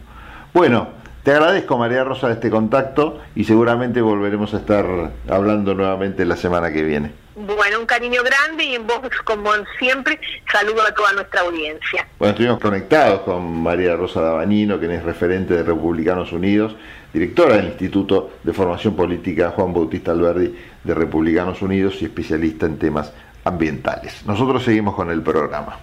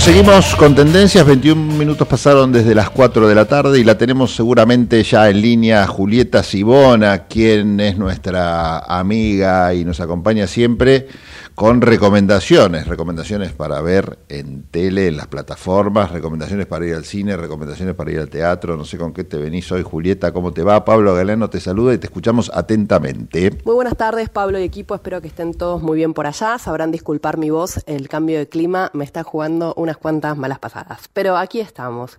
Y la película que elegí hoy para recomendarles, para hablar un poquitito, se llama Marx puede esperar y está en la plataforma Movie. Esta película es del director italiano Marco Bellocchio.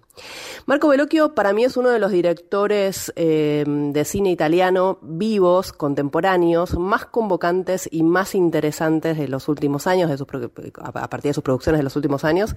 Y sus producciones realmente no han dejado de crecer en el plano internacional cada vez con más fuerza, con más grandeza, con más apoyo del público y la crítica. Eh, son esas películas o esos directores que en mi caso aparecen y hay que ir a verlas y por lo general no decepciona. Es uno de esos directores de cine italiano que hace cine de Italia, con personajes italianos, con historias y de historia italiana, que bueno, por supuesto está toda la idiosincrasia italiana y aquellos tópicos que, eh, ojo, sin ningún pintoresquismo, ni exceso, ni nada por el estilo, reconocemos como núcleos de la sociedad y sobre todo del cine italiano, que en muchos casos es nuestra introducción a la sociedad italiana, lo que conocemos de ella. Eh, temas como, por ejemplo, la familia, las relaciones con la mamá el progenitori, siempre tan conflictivas y tan particulares y muy parecidas en algunos casos a cómo las vivimos en Argentina. También el tema de la religión tan presente en Italia y esta lucha constante con el fantasma de la culpa y las complicidades de la iglesia, el castigo, este, algo que bueno, que, que, un poco, bueno, las nuevas generaciones por supuesto le han hecho frente, pero al mismo tiempo siempre está muy presente dentro del cine italiano, por supuesto. También la mafia, esto lo vamos a ver en la película de, de Bellocchio, Il Traditore, que es imperdible. Eh, la lucha política, el fascismo, aquellas preguntas sin responder que también dejó el comunismo y muchos otros temas más. De las últimas películas de Marco Bellocchio, te cuento un poquitito, si no las viste, eh, algunas este, más recientes, otras menos, pero me parece, por lo menos son mis preferidas eh, y te las menciono porque quizás no las conoces o no te dan ganas de volver a verlas si ya las viste. Son Vincere, de 2009. Eh, una historia hermosísima y muy bien contada, de una forma muy poética sobre todo, que, que va a contar lo que fue un amante de Mussolini y un hijo no reconocido de él. Después también me acuerdo de, bueno, recién mencionábamos eh, Il Traditore o, o, como se estrenó acá, que era El Traidor de la Mafia, una película que estaba protagonizada por Francesco Fabino, un actor italiano que lo viste mil veces, que es espectacular y en esa película la, la rompe. Son esas películas, viste, que te quedan dos o tres escenas, hay una escena de un juicio que no tiene desperdicio. Eh, si no la viste, también buscala, pues está genial. Después la película Five Bay Sogni, eh, Felices Sueños, se estrenó acá eh, con ese nombre, que habla un poco con la relación de la madre, que también ahora vamos a ir a la película que elegí, pero bueno, aprovecho como para hacer un raconto de las últimas películas, o por lo menos este, mis preferidas, para que las tengan en cuenta. Después Vela Adormentata, una película que también trataba estos temas que tienen que ver con la familia, con la madre y con la eutanasia, también en conflicto nuevamente con la iglesia. Después hay una película que en realidad se estrenó como si fuera una serie en la RAI, que se llama eh, Esterno Note, creo, eh, que un poco cuenta la historia de lo que fue el secuestro y el asesinato de Aldo Moro. Eh, esta película o miniserie, depende de dónde se haya este, proyectado o pasado, dura cinco horas y media, pero eh, la voy a buscar a ver si está disponible en alguna plataforma donde la puedas ver porque estaría bueno poder comentarla también. Y bueno, y ahora está presentando la película Rapito, de la cual sabemos muy poco, bueno, este, se está presentando ahora en el Festival de Cannes y está compitiendo por la Palma de Oro. Así que bueno, un director muy activo, octogenario ya, pero son esos directores también que tienen algo de clásico, ¿no? Esos directores grandes que hace cine a lo grande y, y quizás para grandes. y por eso nos guste, pero este no sé, me parece que, que, y que se dedica también a grandes relatos, ¿no? Estos grandes temas y tratados con, con una seriedad, no solemnidad, pero sí con una importancia que la merece. Eh, y lo curioso que, bueno, justamente esta película que elegí para comentar, que se llama Marx puede esperar y que está en la plataforma Movie, eh, sea quizás la película más chiquitita de los últimos años y por supuesto la más personal, porque es una película documental que se desarrolla en su propia familia y se va a focalizar en una historia que desconocíamos completamente, al menos yo, que es el suicidio de su hermano gemelo a los 29 años. Ya con eso te estoy contando un montón, es muchísimo para contar. Yo ya, además, me pediría ahora mismo eh, que hables de un director italiano que hace un documental en el cual participa su familia, en el cual aparecen todos convocados como si fuera para un cumpleaños, eh, pero finalmente es para hablar sobre su hermano mellizo y un suicidio es muy fuerte. Y también lo curioso de esta producción es que también va a estar atravesada un poco por esos grandes temas que te mencionaba recién que aparecían en las películas, la religión, la familia, la relación con los padres, el fascismo, las preguntas sin responder del comunismo y tantos otros temas. Si bien la película es bastante convencional, ¿viste? Quizás este es bastante obvia en su formato, porque un poco remite a, ¿cómo se llaman estas, estos documentales que son de cabezas parlantes, cámara fija, una persona hablando y explicando cuál fue la situación. No solamente lo va a hacer en un relato realmente conmovedor y realmente muy fuerte, porque también tenés que tomar distancia frente a un tema así, sino que también van a aparecer sus fragmentos de sus películas anteriores a medida que va armando el relato de su hermano. Eh, me pareció como muy fuerte y un, buen recurso y una buena forma también de acercarnos a, Marco Veloquio de esta forma a, la vida personal del artista con esta historia desconocida y al mismo tiempo desgarradora eh, y, inexplicable, ¿no? Eh, pero bueno, me gustó para traerla, me pareció que la, vi en, en, Movie la otra vez que estaba, me acuerdo cuando había pasado por, por un festival este muy importante que ganó distintos premios y yo, yo me había quedado con ganas de verla, pero se las quería recomendar y por lo menos dar cuenta de su existencia, que eh, más allá de los grandes títulos de este director, está este documental sobre su vida, sobre su familia, en el cual aparecen atravesados de sus películas y sus películas atravesados por su historia, así que me parecía que, que estaba bueno para recomendársela. Les repito el nombre, se llama Marx Puede Esperar y está en la plataforma Movie. Y con esto, Pablo, si te parece, nos despedimos. Recuerden que ya está terminando, eh, son los últimos días, hoy, mañana, del Festival de, Cine Político que se está dando en distintas sedes, así que para los que quieran ir al cine a ver algo hoy, este, por ese lado también es una opción. Bueno, te mando un beso grande y nos reencontramos la próxima. Chao, chao.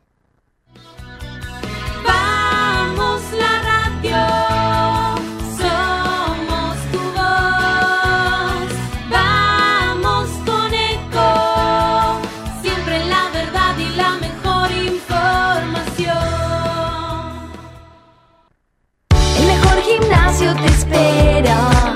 Elegí las clases que quieras. En un fit vamos a cuidarte. En un fit venimos a encontrarte. 28. 34. 58. 73. No importa si tenés 18 o 70 años, vos también podés terminar la secundaria de forma virtual y desde cualquier lugar del país. Con educación hay futuro. Conoce más en buenosaires.gov.ar barra Terminal la Secundaria. Buenos Aires Ciudad.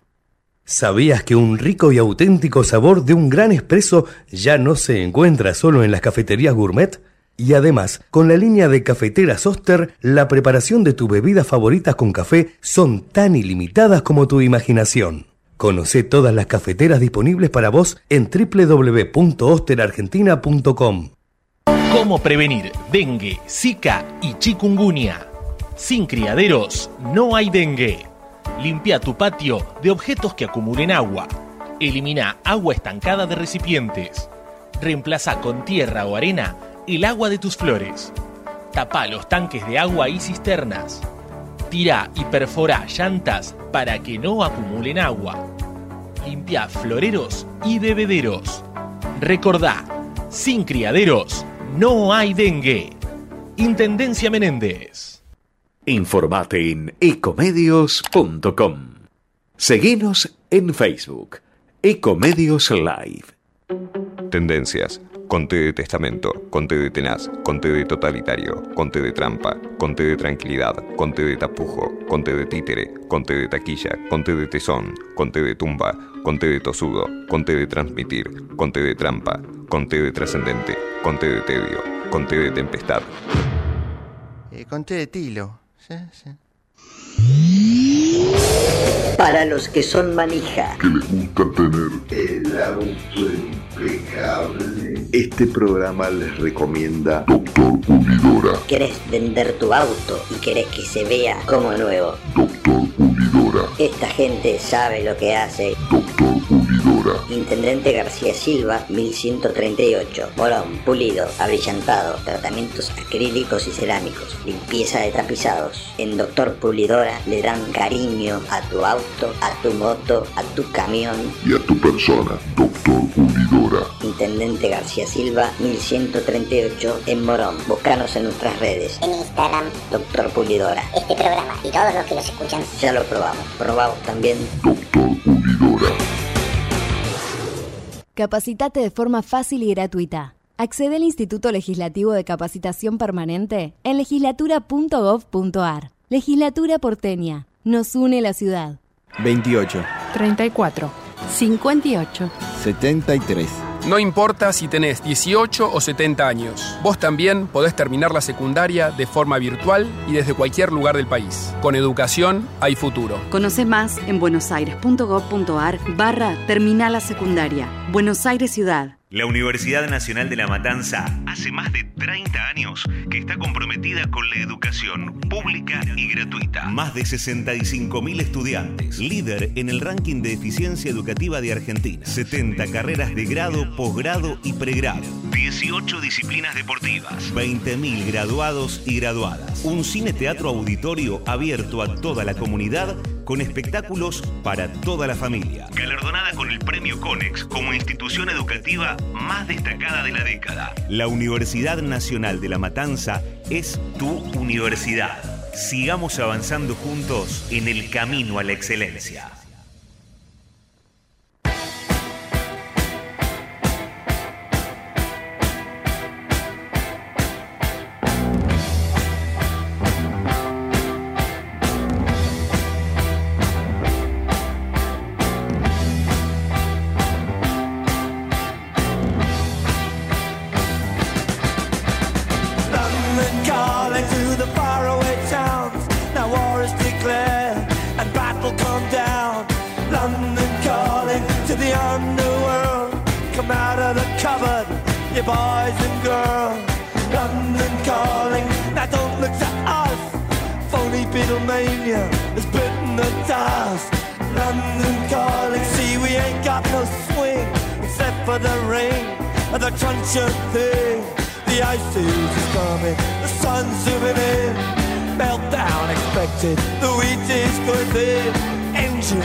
But I have no fear, cause London is drowning. I live by the river to the imitation zone.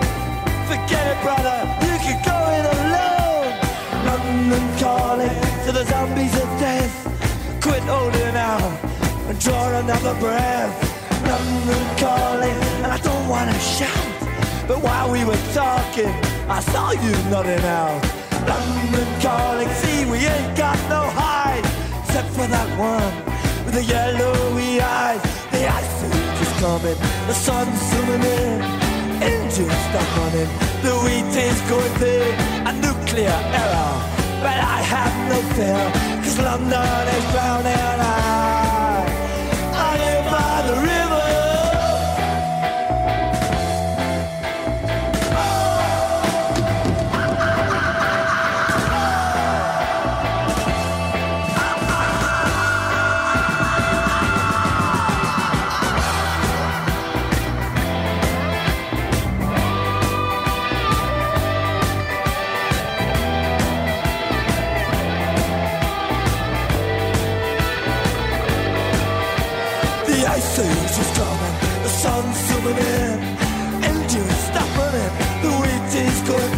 Esto, eh, ahí me sale de Smith. No, estos son los que, los, que bailan ska. ¿Cómo se llaman? Me tenés que soplar. Eh, ¿Cómo es? ¿De Clash? Ah, no, pensé, ¿sabes qué era? Claro, es de Clash. No, pensé que eran los otros los que hacían One Step Beyond, que no me, no me sale el nombre de la banda, pero ya me va a salir. Bueno, eh, seguimos en tendencias, perdón, eh, me pongo a hablar con Javier Martínez y es más entretenido que hacer el programa de radio, porque hablamos de música y esas cosas que nos gustan. Nosotros seguimos acá en Tendencias y un tema que es más que interesante es eh, lo que pasó en el coloquio de Montevideo por la integración sudamericana. Allí estuvo Jorge Cuello registrando testimonios. Escuchamos antes de la tanda a Ernesto Samper, expresidente de Colombia, que hablaba de esta necesidad de generar o de crear eh, foros de financiamiento, institutos que financien a los países de sudamericanos eh, sin que sean eh, usureros realmente, como pasa con el Fondo Monetario Internacional y otros fondos, ¿no? Eh, que estén más preocupados por los intereses de desarrollo de los países de Sudamérica que por los intereses propios o de los países, por supuesto que los conforman, que son los más poderosos. Con guita propia podemos hacer muchas cosas, si trabajamos, como decía después, Pepe Mujica, coordinadamente entre los países. Es una tarea, decía propio Mujica, que es de acá a 20 años, que tienen que darse generaciones futuras, pero está bueno que lo plantee porque alguien tiene que tomar la posta y que mejor que justamente expresidentes, ex primeros mandatarios que tienen toda su experiencia para, para brindar y recomendaciones de esta naturaleza que hay que tener bien en cuenta. Jorge Cuello es por eso que estuvo cubriendo este coloquio que se realizó en Montevideo por la integración sudamericana y habló con Tarso Genro, quien es ex gobernador del estado de Río Grande del Brasil, y esto comentaban. Bueno, estamos con Tancio Genro, acá acaba de culminar, recién fue la foto final de este coloquio de, Montevideo por la integración sudamericana. Bueno, para que nos cuentes un poco qué fue lo que pasó en estos dos días de ayer, desde el viernes al sábado acá en Montevideo. Estos dos días ellos, ellos tienen una preparación de un año de um grupo que se foi formatando, remodelando e constituindo hasta alcançar essa natureza que você mirou aqui nesta reunião. É um processo de contribuição de baixo, de, de baixo hacia arriba para uma integração sul-americana. E esta reunião tem uma mirada muito especial, que é a reunião que se tiene en la próxima semana en Brasilia, invitada por el presidente Lula. O sea, queremos interferir positivamente para estimular una discusión, un debate con horizontalidad, con respeto recíproco, para que tengamos la posibilidad de organizar una América del Sur plural, democrática, moderna y con capacidad de intervención colectiva en el escenario global. Bueno, ¿cuáles serían esos desafíos más inmediatos que deberían estar en la agenda de los gobiernos, no solamente de los de ahora, sino en el futuro, todos los gobiernos que se puedan suceder eh, y cuáles son esos temas prioritarios de la agenda de los gobiernos y de los pueblos también, ¿no? Yo pienso que son, son, muchas prioridades que van a ir sucediendo eh, periódicamente. Ahora la cuestión fundamental es la unidad en torno de la cuestión democrática, en torno de la capacidad de comunicación entre los pueblos de América del Sur, que no es un continente de guerra, y la lucha por la paz. Son tres puntos cardinales para si a otros más complejos y también más necesarios en el conjunto de la obra. Bueno, por último, se habló acá de la posibilidad de que la UNASUR sea la herramienta, el instrumento institucional que le dé cauce a esa integración. ¿Cómo, cómo viene al respecto la mano y qué opinión tiene usted? Acho que se, se essa for uma opinião majoritária, tem que ser consertada, porque a Unasur é um instrumento, não é uma, uma nação, não é uma finalidade imediata. A finalidade imediata é a comunhão da integração. E Unasur pode ser um bom instrumento reformatada de acordo com as possibilidades concretas eh, de América do Sul. Pepe Mujica dijo que si la integración no se hace carne en el pueblo, no tiene destino. ¿Qué, ¿Qué significaría que se tiene que hacer carne en el pueblo, que la gente vea que la integración la favorece?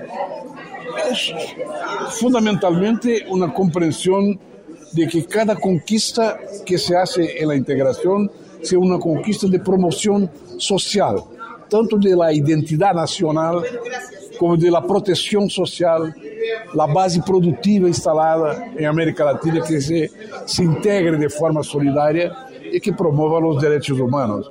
Ou seja, tem que se integrar na cotidianidade da comunidade.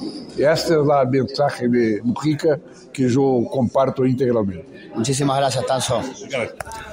Bueno, esto era parte de la nota que hacía Jorge Cuello con Tarso Genro, quien es exgobernador del estado de Río Grande de Brasil. Y ahora vamos a escucharlo a Jorge en conversación con Mónica Javier, quien es ex senadora y dirigente del Frente Amplio del Uruguay. Escuchemos que comentaban allí en el marco del coloquio de Montevideo por la integración sudamericana. Bueno, estamos acá con Mónica Javier. Recién acaba de finalizar el coloquio de Montevideo por la integración sudamericana, acá justamente en Montevideo, en Uruguay. Y bueno, con una apertura que fue el viernes con Pepe Mujica y la presencia virtual de Samper. Y hoy con un debate de muchos temas que arrancó a la mañana y acaba de culminar. Bueno, ¿por qué no nos contás quiénes se organizaron y, qué se trataron estos dos días? Bueno, primero que nada, un gusto estar con ustedes. Esto eh, comenzó hace año y medio, como un grupo de reflexión por Zoom, todavía quedaban los coletazos del, del COVID, eh, hablando sobre la necesidad de la integración en nuestra Sudamérica, en la identidad suramericana. El año pasado, sobre noviembre, fines de noviembre, diciembre, hicimos una carta que resumía eh, la necesidad de que los presidentes reflexionaran sobre el tema de la integración y la imprescindible eh, necesidad, vaya la redundancia, de comenzar a caminar en ese sentido. Eh, en esta iniciativa estuvo originariamente Nuevos Paradigmas de, de Brasil, Tarso Genro es el compañero que está al frente de eso. Eh, la Fundación Chile 21, uno de sus integrantes muy activo, Carlos Ominami, eh, y luego se sumaron acá ya en Montevideo la operativa de la Li- Liber Sereñi y de la Friedrich Ebert Uruguay. Eh, nosotros estuvimos durante todo ese tiempo tratando de buscar las mejores formas de sensibilizar con este tema. Y entonces, entendiendo que hay una agenda que tiene que ser una agenda concreta, que le traduzca a la gente beneficios concretos, que entienda que la integración, como la política en general, se ocupa de ellos, aunque ellos no se ocupen o pretendan no ocuparse de la política y en este caso específicamente de la integración. Entonces, ¿quién puede decir que no sufrimos los pueblos sudamericanos con la falta de integración después de haber tenido una UNASUR en la que el tema de la salud dio resultados concretos y recuerdo reducciones muy significativas de los costos, por ejemplo, de las medicinas para determinados, este, determinadas enfermedades y que frente a la pandemia, el sacudón más grande que hemos tenido, no tuviéramos ningún tipo de defensa ni para las vacunas, ni para la medicación, ni para los insumos. Bueno, creemos que ya han sido claros, esta no es la última pandemia. Eh, hay que estar preparados, no solo para las contingencias más dramáticas, también para mejorar nuestras condiciones cotidianas. El tema de la salud es uno de ellos. El tema de la defensa, imagínense ustedes, somos la única región con efectiva paz, o por lo menos una región de paz. Eh, no, no, no, no, entremos en, otros, en otras disquisiciones. Hay que mantener esa paz y por tanto hay que poder interactuar entre los diferentes gobiernos. Hay que además ser una voz que pese en el mundo reclamando que la guerra debe cesar. Y no hay forma de que la- nuestra voz pese en el mundo si cada uno toca una sinfonía diferente. Esto no significa en absoluto no reconocer la diversidad, por el contrario, algo que estuvo presente en toda la jornada de ayer y de hoy es que tenemos que ser flexibles, que tenemos que entender eh, las diferentes velocidades y preocupaciones e intensidades de determinados temas según los países, pero que ello sin embargo, no puede llevarnos a esa desintegración eh, que hoy vivimos. Entonces, hubo, una frase de Celso, Amorín que pareció bien clara. Aunque hoy la integración es más difícil que en otros momentos, queda claro que es aún más necesaria.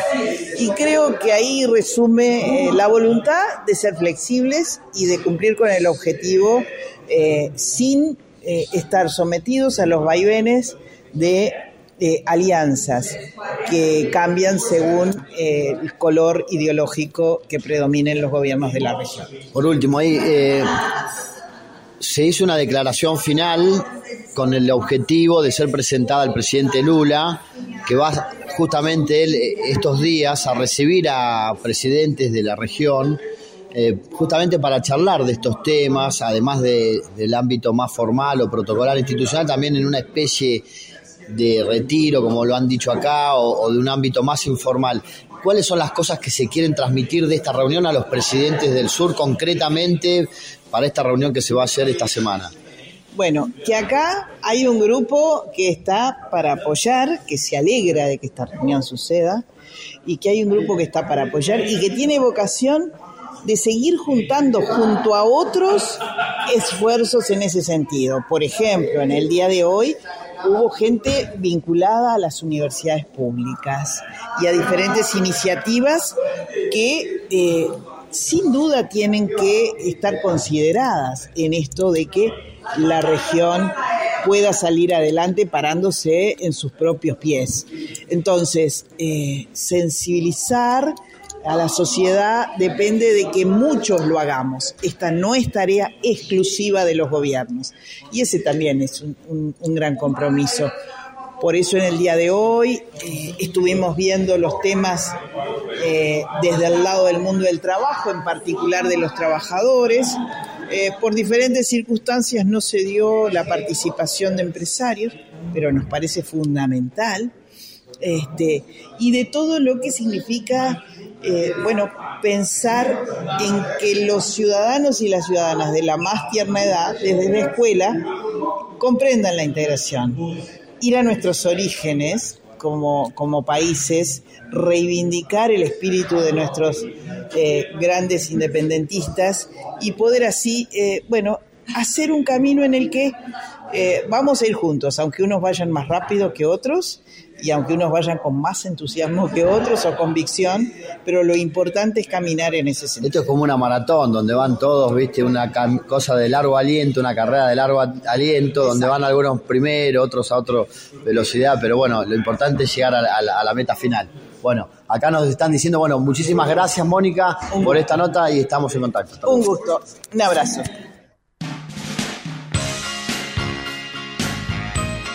Bueno, un capo, don Jorge Cuello, haciendo esta nota. En este caso, eh, escuchábamos eh, la charla con Mónica Javier, ex senadora y dirigente del Frente Amplio del Uruguay, en el marco del coloquio de Montevideo por la integración sudamericana. ¿Qué conclusiones podemos sacar de esto? Un poco lo que decía ella al final, lo que terminaba diciendo Jorgito, en función de un trabajo conjunto que más allá de la identidad y de los tiempos de cada país, de la mayor o menor convicción, la- creo que todos no pueden no estar de acuerdo en la necesidad de esa unión y de recorrer un camino juntos, que como decía eh, Ernesto Samper, no solo incluye esa voluntad política, sino también una visión económica muy concreta, ¿no? Esta creación de organismos eh, de crédito internacional que tengan que ver con las realidades y, tomando en cuenta lo que pasa en, en el territorio sudamericano eh, y no depender o dejar de depender o empezar a dejar de depender de fondos monetarios que tienen intereses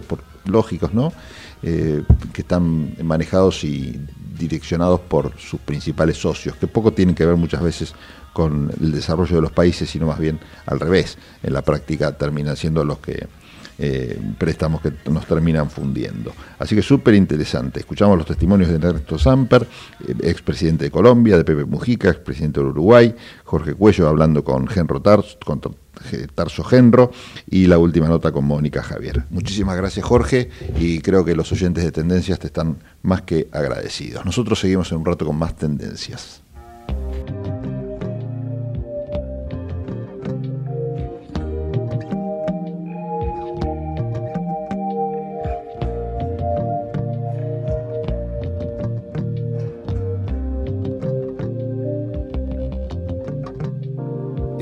proud land we grew up strong.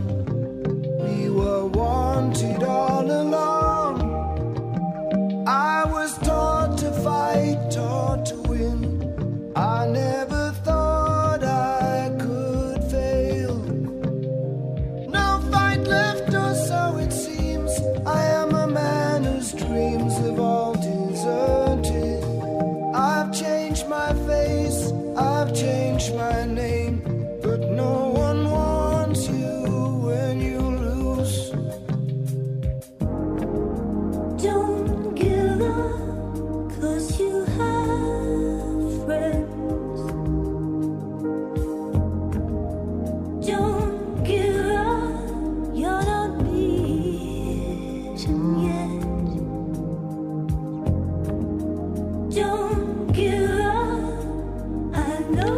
Estamos escuchando a Peter Gabriel con Kate Bush o Bush en este tema que es Don't Give Up, No Te Rindas. Y yo no me voy a rendir tra- tratando de abrir el WhatsApp donde tengo una información importante y mi celular que es medio viejito. Llamados a la solidaridad a las compañías que venden celulares. Este, las chiveo durante un mes entero si quieren, pero tráiganme un celular que este no me anda más. Es, el, es un iPhone muy lindo que me duró bastante años, bastantes años, como siete años. Pero claro, ya después de siete años estas máquinas no funcionan ni para atrás ni para adelante, que es lo que me está pasando. Finalmente lo pude abrir, todo para comentarles una información que me llega eh, muy importante que ahora no la encuentro, por supuesto, eh, porque como corresponde. ¿Podemos seguir escuchando un poquito a Peter Gabriel? ¿Está ahí de fondo? Ah, avance, Pedro.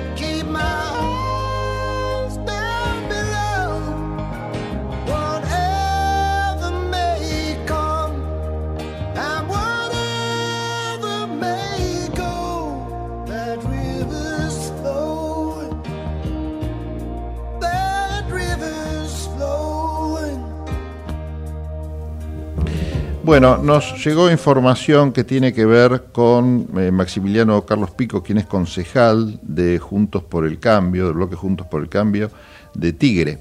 Eh, bueno, eh, esta denuncia y este lo que nos ha llegado en realidad no es una denuncia, sino es información sobre una denuncia que fue presentada por abuso sexual con acceso carnal que está tramitando en el juzgado de San Isidro con, bueno, una carátula que no vale la pena mencionar aquí, pero cualquiera que quiera tener acceso a esta información nos la puede pedir, eh, que la verdad que eh, preocupa, ¿no? Por supuesto es una denuncia, el hombre es inocente hasta que no se demuestre lo, lo contrario, pero eh, creo que merecía ser comentado este, este hecho. Ya pasó algo parecido también con Matías Casareto, concejal, que fue electo en la lista encabezada por el, eh, el ex actor Segundo Cernadas, candidato a intendente por Juntos, eh, por el sector del PRO en Tigre, quien también fue denunciado por su expareja cuando apareció un video que se filtró en las redes sociales, donde el ex edil la amenazaba violentamente. Ante esa situación, la medida que se tomó oportunamente fue apartarlo del cuerpo, cosa que le cayó, por supuesto, eh, mal al concejal acusado, que provenía del vecinalista partido Acción Comunal, fundado por el ex intendente Ricardo Ubieto. Eh, la cuestión es que ahora entonces está presentada esta causa, vamos a seguir el tema para ver qué pasa con esta investigación, que fue publicada por un medio local. Eh, el medio local misteriosamente luego borró esa publicación, eh, desapareció también del buscador de Google esta información, pero nosotros nos remitimos simplemente a, la causa que está ya este, en proceso en la justicia y vamos a, a informarlos seguramente en este programa sobre cómo va a ser el, el devenir de la misma. Maximiliano Pico en este caso, entonces es el protagonista de esta denuncia que prometemos en futuros programas comentarles qué suerte tiene. 16.56. Nosotros ya nos tenemos que retirar de tendencias. Por supuesto, no me he olvidado del gran Miguel Aldet, que nos trae eh, esos pensamientos que nos dejan reflexionando, nos dejan pedaleando, a veces en el aire. Eh, y es difícil pedalear en el aire, porque, porque sí, porque es difícil. ¿Y por qué no? ¿Eh? Así que nos retiramos con su gran palabra. Nos retiramos cabizbajos, pensando, meditando estas pa- palabras del gran Miguel Aldet. Nos reencontramos el martes que viene en Tendencias, gracias a Javier Martínez, a todo el equipo de Comedios, al señor José Venturini, a Laura Arezo y a todos los que nos ayudaron en Tendencias, particularmente hoy a Jorge Cuello, que se regastó, y a todos, por supuesto, los que hacemos Tendencias. Chau, hasta el martes que viene y nos quedamos con el gran Aldet. ¿Qué nos dice? A continuación, en Tendencias escucharemos las reflexiones del argentino bonaerense Miguel Aldet. Ah, Este, sí, ¿qué tal? ¿Qué tal? ¿Qué tal mis amigos? ¿Cómo les va, queridos? ¿Cómo están ustedes? Bueno, este, nada, eh, ustedes saben que a mí me gusta eh, eh, cuidarme mucho, ¿no? Eh, me- hago, tengo mis cremitas a la mañana, me pongo siempre. Y, bueno, tengo una crema que me la tengo que poner este, con los ojos cerrados. Eh, sí, porque, no sé, dice Nivea.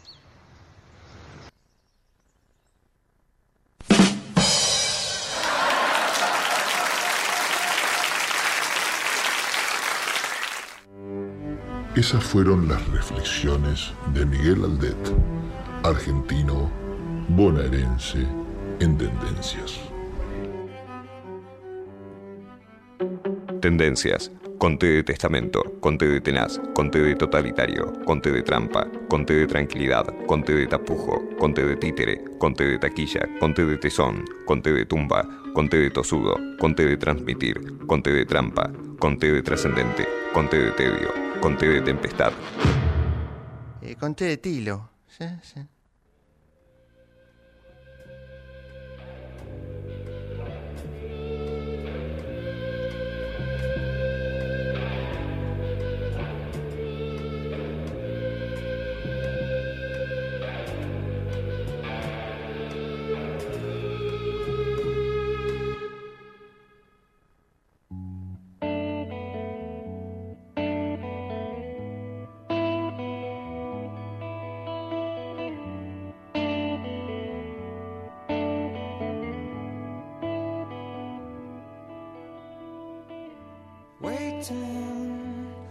Watching the clock. It's four o'clock. It's got to stop. Tell him, take no more. She practices her speech as he opens the door. She rolls over. Desde Buenos Aires, transmite LRI 224, AM 1220, Ecomedios